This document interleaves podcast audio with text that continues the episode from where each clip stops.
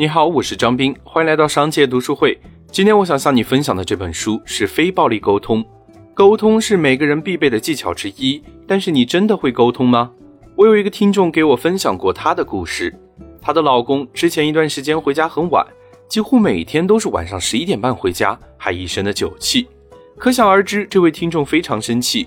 所以有一天，当她老公回到家的时候，她就对老公说：“你还知道回来啊？你干嘛不死在外面？”说的时候特别痛快，好像自己这么多天的闷气终于发泄了出去。但这句话说完，她的老公就真的像她说的那样，彻底不回来了。然而我询问之后才知道，这位听众原本是想让自己的老公更能关注家庭，不要天天喝酒喝到这么晚，对身体也不好。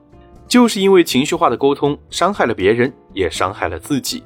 其实回想一下，我们在日常交流中肯定也说过一些伤害别人的话，或者是被别人伤害，这都是因为沟通方式出现了问题。如果你也有这样的问题，我想你一定需要了解《非暴力沟通》这本书。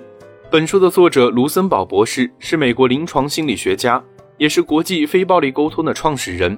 他用多年的实践经验总结出了非暴力沟通的方法，应用于现实生活中与人交流的各种场景，解决了人际间的矛盾冲突，让人和人的关系更加和谐，适用于我们每一个人。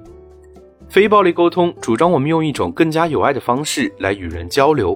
用观察、感受、需要和请求来表达自己，注重人们的内心情感和需求，学会倾听他人，让你能够避免话语中潜藏的语言暴力，减少对人对己的伤害，让你的沟通变得和谐顺畅。如果你想收听本书的更多内容，欢迎订阅。让我们在一年的时间里共读百本好书。我是张斌，我在商界读书会等你。